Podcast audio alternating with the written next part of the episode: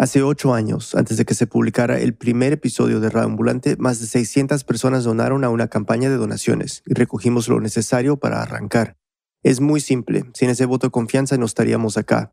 Y ahora estamos en un momento tan definitivo como ese. Este año ha sido difícil para quienes hacemos periodismo y necesitamos la generosidad de ustedes para poder seguir. Así de crítica está la situación. Si en este final de año sumamos 800 nuevos de ambulantes, podremos cubrir todos nuestros costos y seguir haciendo reambulante y el hilo en el 2021. Por favor, danos una mano. Además, durante estos dos meses, Newsmatch duplicará la donación que nos hagas. Es decir, si nos das 15 dólares, recibiremos 30. Súmete hoy y aprovecha que tu apoyo tendrá el doble de impacto. Para donar, visita radioambulante.org slash deambulantes. Desde ya, muchas gracias. Bienvenidos a Radioambulante desde NPR. Soy Daniel Alarcón. La historia de hoy empieza el 7 de diciembre de 2014. Estamos en la casa de los esposos Lucía Milone y Román Resines. Almorzaban con sus dos hijos en su casa de Vía Ortúzar, en Buenos Aires. Era un día de mucho calor y Román recuerda que Lucía dijo que no se sentía bien y que se iba a acostar pero apenas se levantó de la mesa, dio dos o tres pasos y se desplomó en el piso. Sin golpearse la cabeza, sino que es como que se va derrumbando, ¿viste? Román enseguida corrió a ayudarla y llamó a una ambulancia. Y la sorpresa cuando vuelve de ese desmayo, ¿no? Que no nos conocía ninguno de los que estábamos en casa. Lo único claro es que Lucía no quería estar allí. Esta es Lucía. Yo en ese momento me quería ir a la casa de mi papá y mamá porque para mí esta era una casa desconocida, era un lugar donde yo no conocía, no conocía el espacio, no conocía la casa, no conocía a la gente. Lo que vino después de aquel desmayo sería difícil para toda la familia. Lucía tendría que reconstruir su propia vida como si estuviera uniendo piezas de un rompecabezas. Nuestra productora Neris Casasus nos sigue contando. La ambulancia que había pedido Román llegó pronto a la casa, pero eso no alivió a Lucía más bien todo lo contrario. Y era más todavía la crisis porque había venido un médico, me querían llevar a hacer un control. Entonces, esta gente que yo no conocía, en un lugar que yo no conocía, me querían llevar a un lugar que tampoco conocía. Lucía seguía pidiendo por sus papás. Román ya los había llamado y cuando llegaron a la casa les contó lo que estaba pasando. Que Lucía no lo reconocía ni a él ni a sus dos hijos, Martín y Francisco, de 11 y 6 años. Los padres la convencieron de que se dejara revisar por el médico. Le dieron un calmante y la llevaron a una clínica. Y allá la recibieron... Con un montón de maltratos, porque era no creerme de lo que tenía, pensar que había consumido algo y por eso estaba sin memoria. Y, por ahí la, hasta la apretaban con ese tema, ¿no? Por ahí mm, a escondidas le decían, pero vos no tomaste nada, seguro, qué sé yo, ¿viste? Una situación fea realmente. Lucía no había consumido ninguna droga y tampoco se había golpeado la cabeza en el desmayo. A los médicos les parecía muy extraño lo que le pasaba y decidieron que se quedaría unos días en observación. Lo curioso era que no había perdido completamente la memoria. No se acordaba de su esposo, ni de sus hijos, ni de su casa, pero sí de sus padres, por ejemplo. De hecho, ella pensaba que aún vivía con ellos en la casa de su infancia.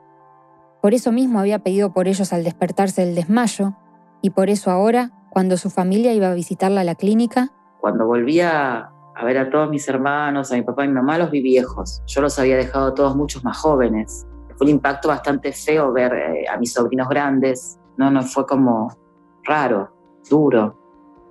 En esos primeros días de internación, Lucía también decía que quería ver a su tía Angelita y a su padrino. Y, y nadie me quería decir. Nadie le quería decir que esas personas tan queridas para ella habían muerto hacía ya mucho tiempo.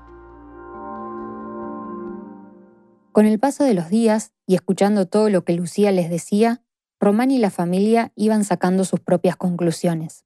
Nos dimos cuenta que ella pierde unos, un promedio así de 10 años de memoria.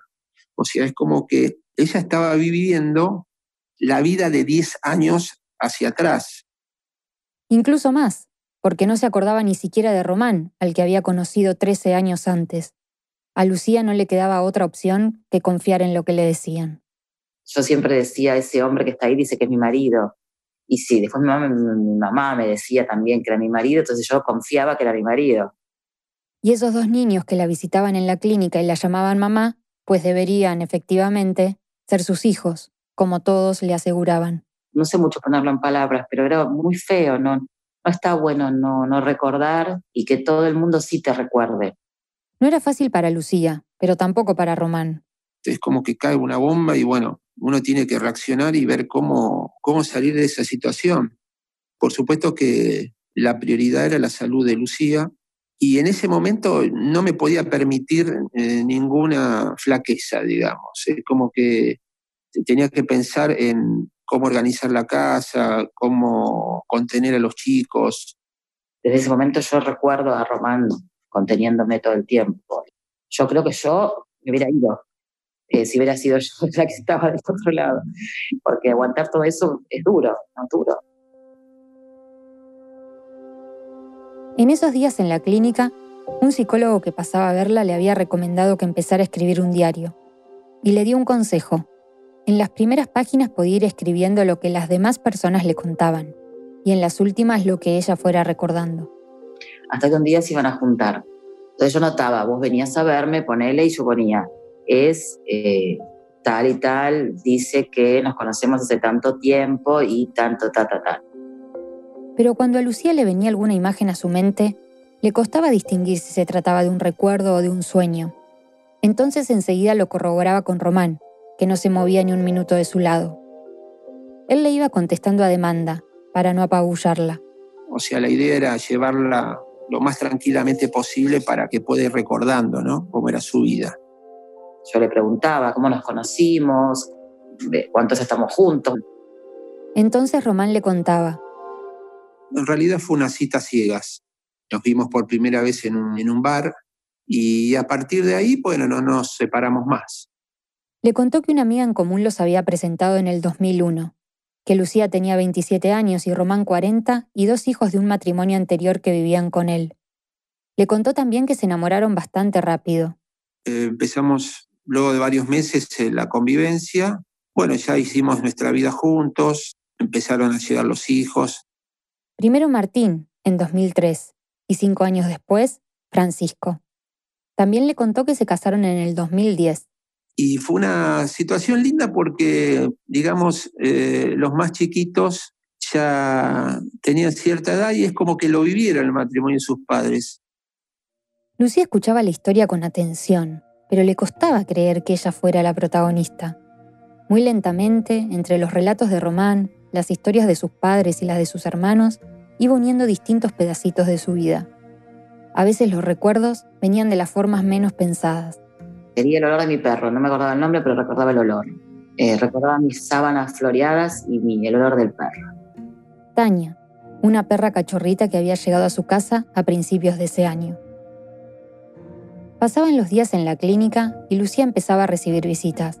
Familiares, amigos, cada vez le gustaban menos venían a ver al monito del circo, la, atracción, ¿no? Lo raro. Esa sensación me daba. Y a muchos les costaba creerle. Por ahí algunos podían pensar que estaba o simulando, no podían creer cómo no la recordaba, aparte medios enojados. Y claro, porque no, no, no todos entendían la situación, ¿viste? O lograban entender que podía tratarse de algo serio. Después de 10 días no le dieron ningún diagnóstico, pero, así suene sorprendente, igual le dieron el alta. Su familia le ofreció dos alternativas, irse a la casa de sus padres donde ella creía que aún vivía, o irse con Román y los chicos a su casa, según se sintiera más cómoda. A mí esos días me había dado como mucha ternura los nenes. Entonces yo decía que yo me quería ir a vivir con esos nenes y ese hombre que era mi marido. Yo me iba a ir con ellos. Entonces yo decidí venirme para acá. Fue duro porque me vine a vivir con gente que no conocía, pero los nenes me daban como mucha, mucha ternura. Llegó a la casa donde había pasado los últimos años de su vida, pero no la reconocía en absoluto. Apenas entró, vi un montón de fotos de ella. Estaban colgadas en la pared. Era muy... me veía linda en las fotos, ¿no? Pero ahora estaba gorda y no estaba linda. Es lo que yo sentía, ¿no? Le sorprendió, además, que en casi todas aparecía montada en un escenario. Ahí le contaron que era cantante y actriz, pero para ella, esa mujer de las fotos era una completa desconocida. Y aparte no puedo recordar eso, ¿no? Que decían que hacía, decían que cantaba bien, que actuaba, y yo decía, yo, no canto, no, no, no canto. Pero sí, Le contaron que incluso, la noche antes del desmayo, Lucía se había presentado en un teatro en el barrio de San Telmo. De esa vida, la de una cantante independiente, siempre corriendo de aquí para allá, shows de noche, durmiendo poco o casi nada, más el típico remolino de la vida doméstica, el colegio de los niños, todo eso se lo contaban y no recordaba nada. Verse en esas fotos fue un shock para Lucía. Entonces fue como muy duro ver a alguien tan activo en esas fotos y verme tan inactiva en la, en la vida real. A Lucía le habían dado el alta con la recomendación de que no estuviera nunca sola. Se turnaban entre familiares para acompañarla en la casa mientras Román trabajaba. Lucía necesitaba ayuda, sobre todo con los niños. Ellos tenían el hábito ya armado, entonces pedían lo que estaban acostumbrados a hacer, ¿no? Dormir la siesta con mamá y te van diciendo las cosas que uno por ahí hacía. Pero esos niños que le habían dado mucha ternura en la clínica, ahora necesitaban de casi toda su energía, de su tiempo, de su atención. Querían comer, jugar y estar con ella. Lucía se sentía abrumada y le angustiaba una cosa en particular. Y el no recordar ese amor que los chicos decían que yo, tenía por ellos. Para Román también era difícil presenciar todo esto. A veces tiraba alguna, alguna frase, alguna cosa impactante, ¿no? Cuando los chicos demandaban algo me dicen, uy, pero esos, a esos chicos hay que hacerle la comida o, viste, como si fueran terceros. En su mente los veía como terceros, pero también sabía que la necesitaban. Los nenes estaban al tanto de que Lucía tenía una enfermedad, pero eran chiquitos y era muy extraño para ellos que su mamá no recordara las cosas que hacían juntos. No es fácil para los chicos, imagínate la situación, pero era como que se iban también acostumbrando. Los chicos tienen esa, esa cuestión de, adaptarse a veces más fácil que los grandes para algunas situaciones. Es como que lo, lo van comprendiendo, que, que, que están viviendo, entonces, bueno, van ayudando, ¿no? Faltaba poco para Navidad y Año Nuevo. Se había desmayado solo unos 15 días antes y tenía menos de una semana fuera de la clínica. Román, Lucía y los chicos solían pasar las fiestas y las vacaciones de enero en la costa atlántica. El itinerario siempre era el mismo. Primero unos días en Mar del Plata y después unos días en Costa Azul. El viaje estaba programado de antemano y como el médico los autorizó, decidieron irse. Pensaron que sería una buena idea, que la playa le ayudaría a relajarse y recordar, Lucía le pidió ayuda a Adriana, que le decían que era su amiga, para armar el equipaje porque estaba desorientada. No sabía qué podría hacerle falta. Cargaron el auto y salieron rumbo a la costa. En el camino me dice, tengo muchas ganas de fumarme un cigarrillo mentolado. Desde que nos conocimos hasta ese momento nunca me había mencionado eso. Eran hábitos de más de 10 años atrás, antes de conocer a Román. Detalles como esos aparecían a cada momento, en las cosas más cotidianas. Pedía una bebida que nunca le había pedido, por ejemplo, un agua saborizada. Jamás la había pedido mientras estábamos juntos, pero seguramente era ella lo que tomaba 10 años atrás. Esa era la prueba contundente de lo que estaba pasando, ¿no? Cuando llegaron a la costa, Lucía, contrario a lo que pensaba, se empezó a estresar cada vez más. Ellos, claro, pobres, ellos estaban acostumbrados a que nos levantábamos, playa todo el día, volvíamos y al otro día playa todo el día. Pero ella no se sentía con fuerza de nada, menos de estar todo el tiempo con unos chicos a los que casi ni conocía. Quería dormir todo el día. Yo no tenía ganas ni de hacer playa, ni todo el día, ni, hacerle leche, ni preparar una ladera, no quería hacer nada. Era como muy demandante. Los chicos querían a la mamá activa que cada verano iba con ellos a la playa, y Lucía quería su vida de soltera tal cual la recordaba, sin la responsabilidad de una familia en plenas vacaciones. Quería tener la libertad para hacer lo que quisiera sin que nadie dependiera de ella. Para ayudarla a recordar, durante esas vacaciones, Román y los chicos la acercaban a cosas que sabían que a ella le gustaban. Querían reconectarla con la música, su vocación, Lucía no había vuelto a cantar, ni recordaba sus noches de espectáculos. Es más, ni siquiera sabía qué tipo de música le gustaba. Entonces mi nene Martín me regaló un CD de, todos los que me regalaron, bueno, de todos los que me compraron en esa época. el que más me impactó fue el de Abel Pintos, que hay una canción que es Yo ya estuve aquí. Abel Pintos, ya estuve aquí. Ya te di mi amor. Me llenaste Y yo la escuchaba y yo decía que yo ya había estado acá. Yo sentía a la larga en esa época que yo había estado, pero no recordaba. Como este lugar era al que iban todos los años, Lucía se cruzaba todo el tiempo con personas que decían ser sus amigas, pero que ella no tenía idea quiénes eran. Esto la frustraba bastante. Durísimo no, no conocerlos y, y gente que, que decían que tenían una vida conmigo, ¿no? Román trataba de adelantarse para evitarle el mal momento. Como que se los volvía a presentar, ¿no? Le decía, bueno, este es fulanito, con ellos compartimos tal cosa. Pero fue traumático para ella, la verdad que no, no, no se sentía cómoda.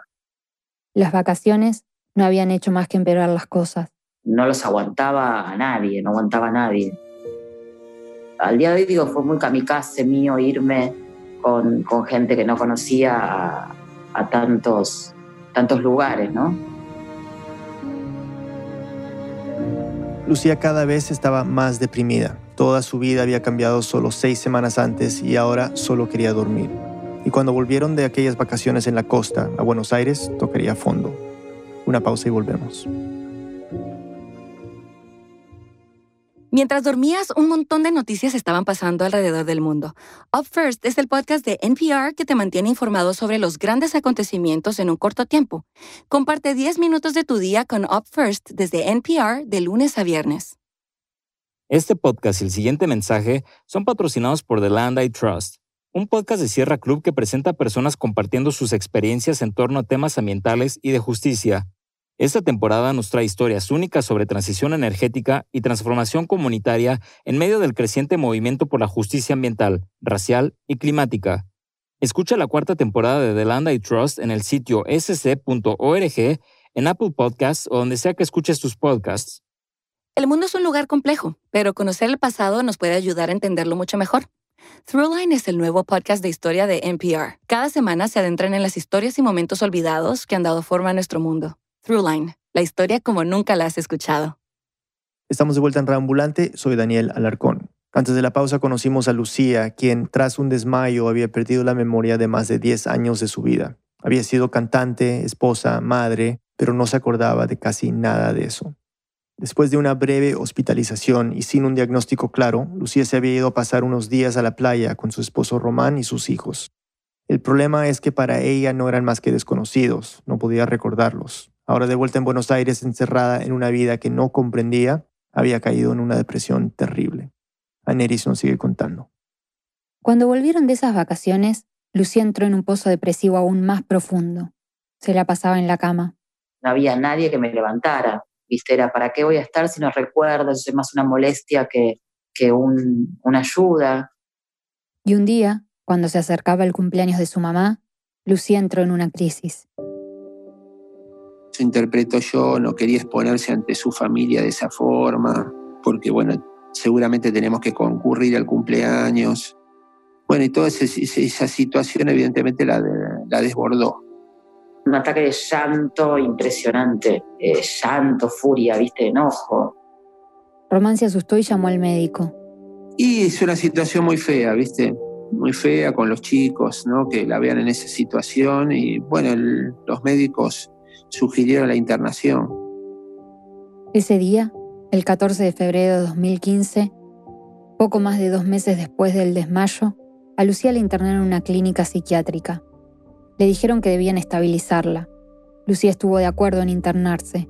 Ya no quería seguir como estaba. En la clínica la empezaron a tratar para su cuadro depresivo. Compartía el cuarto con otra de las pacientes, Cintia, y se quedaban hasta altas horas de la madrugada conversando. Hacía terapia con un psicólogo y un psiquiatra. Tenía musicoterapia, clases de yoga y gimnasia. Pero lo que más le gustaba a Lucía era pintar mandalas. Podía pasarse horas pintando.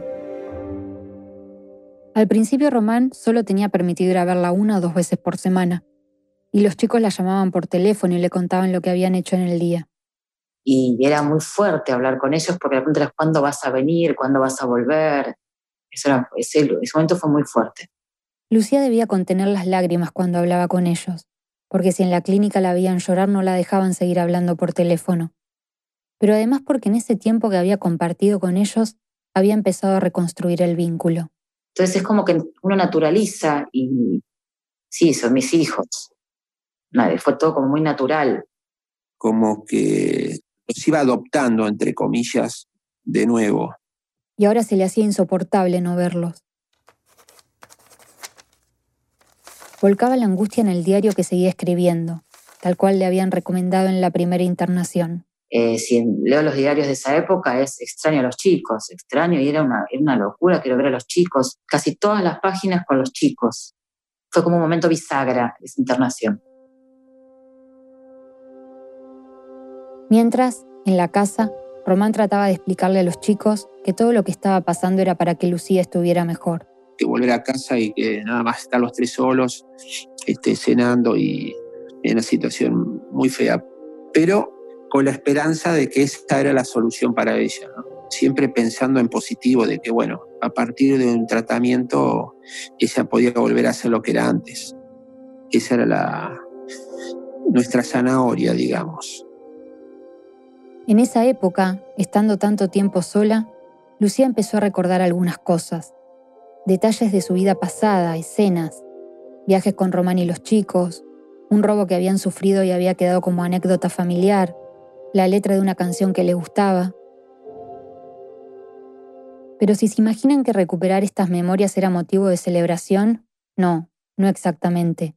Era algo complejo, hasta angustiante. Es rara la sensación, porque no es que vos decís, ay, sí, me acuerdo tal cosa. En ese momento era como que lo estaba volviendo a vivir, como si estuviera pasando en el momento. Y había cosas que eran feas, entonces volver a vivir ciertas cosas no estaba bueno. Y había algo más. Nunca podía estar segura de que lo que le venía a la cabeza era una memoria o una imagen inventada. No tenía capacidad de distinguir. Yo me levantaba a la mañana y me venía como la imagen y hasta que yo no preguntaba, viste, lo que era, era como, viste, muy, una ansiedad bastante fea y había cosas que mi marido me podía decir si eran ciertas o no, o eran sueños, y había cosas que mi mamá y había cosas que nadie me las podía decir porque por ahí hay gente que ya no estaba más en mi vida. Después de un tiempo, la clínica le permitió que además de Román, la visitara su hermano Aldo y sus padres. Y bueno, no, no faltamos a ninguna visita ni tampoco a ningún llamado telefónico porque imaginábamos que eso era lo que ella eh, necesitaba al estar encerrada, ¿no? Ahí. Lucía dice que la trataron muy bien en esa clínica y aunque estar ahí fue una de las experiencias más duras que ha vivido, ese lugar le ayudó en una forma que la sorprendió. Ahí empecé a sentir el extrañar a esa realidad nueva que tenía. A Román y a sus hijos, a esa casa. No era una realidad nueva, claro, solo que así lo sentía. Esa fue su epifanía. Después de un mes y medio, a Lucía le dieron el alta y volvió a su casa muy medicada. Los antidepresivos y las otras medicinas le daban mucho sueño. Quería dormir todo el día. Fueron semanas así, en que casi no se paraba de la cama. La situación era muy difícil para todos. Un amigo de Román, neurólogo, les recomendó que hicieran otra consulta. Así llegaron a un centro de neurología muy reconocido en Argentina, el FLENI. Era mayo de 2015, casi seis meses después del desmayo. A Lucía le iban a hacer unos estudios, pero apenas llegó se desmayó y la tuvieron que internar en el centro neurológico. Es que al salir de la clínica psiquiátrica había sucedido algo extraño. Se desmayaba con frecuencia y cuando se despertaba, a veces estaba ausente, desorientada. En el centro neurológico pasaban a verla muchos médicos, pero uno en particular sería el que le daría una esperanza a Lucía. Mi nombre es Juan Pablo García Lombardi, soy médico, médico psiquiatra. Juan Pablo trabaja en el servicio de neurología cognitiva, neuropsicología y neuropsiquiatría del FLENI. Y a pesar de que a Lucía no le habían dado un diagnóstico, para Juan Pablo y el equipo del FLENI era bastante claro apenas la empezaron a examinar. Después de hacerle varios estudios para descartar daños neurológicos, llegaron a la conclusión de que Lucía sufría amnesia disociativa. Era la primera vez que le decían algo certero. La amnesia disociativa afecta a la memoria autobiográfica, pero no toda. Pueden estar perfectamente orientados en tiempo y espacio eh, y acordarse quién es el presidente y si hubo una noticia importante ayer, pero de repente miran a un familiar que tienen al lado y dicen, ¿y este quién es? o no se acuerdan de qué es lo que hicieron ellos mismos en la última semana o en el último mes. Las amnesias se clasifican en dos grupos. Me explicó que las más comunes son las que tienen una base orgánica, las que pueden ser provocadas por un golpe en la cabeza, por ejemplo. Incluso una amnesia causada por una enfermedad neurodegenerativa como el Alzheimer estaría en este grupo. Pero hay otro tipo de amnesia, las no orgánicas, y dentro de ellas la más frecuente es la amnesia disociativa. Esta se dispara en pacientes como Lucía por causas neuropsicológicas como el estrés.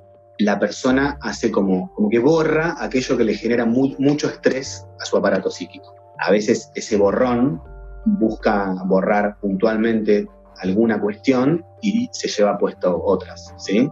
Eh, entonces puede haber lagunas amnésicas más marcadas, pero no hay un daño en el cerebro. Lo que pasa es que se aumenta considerablemente el cortisol, que es la famosa hormona del estrés. Y lo que se ha visto es que en pacientes que padecen cuadros de amnesia disociativa hay un exceso de cortisol en ciertas áreas del cerebro que también están implicadas con la recuperación de memorias. Y es que la memoria funciona en tres etapas. La adquisición de una vivencia, el almacenamiento de esta como un recuerdo y la recuperación de ese recuerdo para evocarlo en el momento necesario. Entonces, el exceso de hormonas de estrés en el cerebro a veces dificulta esa recuperación de recuerdos ya guardados. O sea, al paciente no es que se le borran los recuerdos de la biblioteca, por así decirlo, pero se bloquea el acceso a esos recuerdos. Lo fundamental entonces es trabajar sobre la causa psicológica que genera estrés para destrabar ese bloqueo. El doctor dice que es como un trabajo de detective para indagar qué fue lo que disparó la amnesia disociativa en el paciente. Además, se debe tratar la enfermedad que acompaña a la amnesia, porque por lo general esta se da en personas que tienen otros cuadros psiquiátricos como depresión, ansiedad o trastorno bipolar. La recuperación varía de acuerdo a cada paciente. Hay algunos que recuperan por completo la memoria, otros que lo hacen en forma parcial y otros que van construyendo de vuelta su historia. Pero en realidad saber si se trata de un recuerdo genuino o de una reconstrucción es algo casi imposible cómo saber si se acuerda porque pudo acceder a la inscripción original o fue lo que escribió mirando fotos, videos y lo que le contaron es muy difícil. Para Lucía y Román, encontrar por fin a alguien que entendiera lo que estaba pasando, que les pudiera explicar todo esto, fue un alivio enorme. Lucía encontró en Juan Pablo la confianza que le hacía falta para salir adelante. Y me dijo, vas a hacer lo que eras antes y bueno, y, y a partir de, de ahí empezó un trabajo con él y, la verdad es que fue maravilloso conocerlo y fue maravilloso poder creerle todo lo que me decía y, darle una nueva oportunidad a la familia, ¿no? Eh, una nueva mamá, o la misma, pero sana. Con el diagnóstico, Lucía supo que muchas otras personas sufrían lo mismo, que no era la única en el mundo a la que le pasaba esto. Después de tres días de estar internada en el centro neurológico, Lucía volvió a su casa y siguió tratándose con Juan Pablo en el consultorio. Al poco tiempo le ajustó la medicación y le quitó varias que le daban mucho sueño.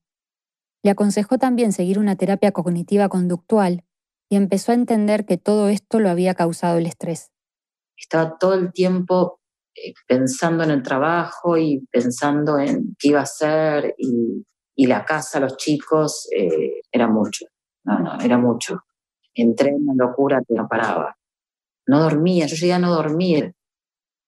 Decidió concentrarse en su recuperación, seguir el tratamiento, descansar lo suficiente y no volver a la vida frenética que tenía antes del desmayo. Lucía no quería bajo ninguna circunstancia volver a la clínica psiquiátrica, y menos aún volver a hacerle pasar a mis hijos lo que les hice pasar. Román, al igual que había hecho cuando le regalaron aquel disco de Abel Pintos, seguía acercándole cosas que le gustaban la invitaba a los restaurantes donde iban antes o le ofrecía sus comidas favoritas. Quería volver a conquistarla. Fue como el tipo se la aguantó bastante, ¿no? Y se aguantó una mujer que lo rechazaba en todo sentido, ¿no? Y que estaba con él, pero que no, no era su mujer. Y me volvió a enamorar, obviamente. Poco a poco, Lucía iba mejorando. Se sentía con más energía, y como pequeñas revelaciones, los recuerdos seguían apareciendo esporádicamente. Le llevó meses recordar uno de los momentos más importantes de su vida, el nacimiento de su segundo hijo. Y cuando lo recordé fue angustioso, no desde lo feo, sino desde el haber perdido el recuerdo, ¿no? Y volver a recordarlo. Una sensación extraña, de recuperar algo que no sabía qué tan valioso era hasta que lo volvió a recordar.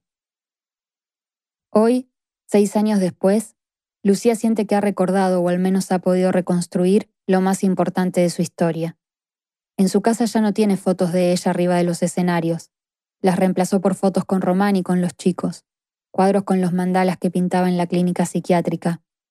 Cuando entras a su casa puedes armar una historia con lo que ves y te das cuenta de que están ahí, en las paredes, para que cada vez que las vea le recuerden quién es.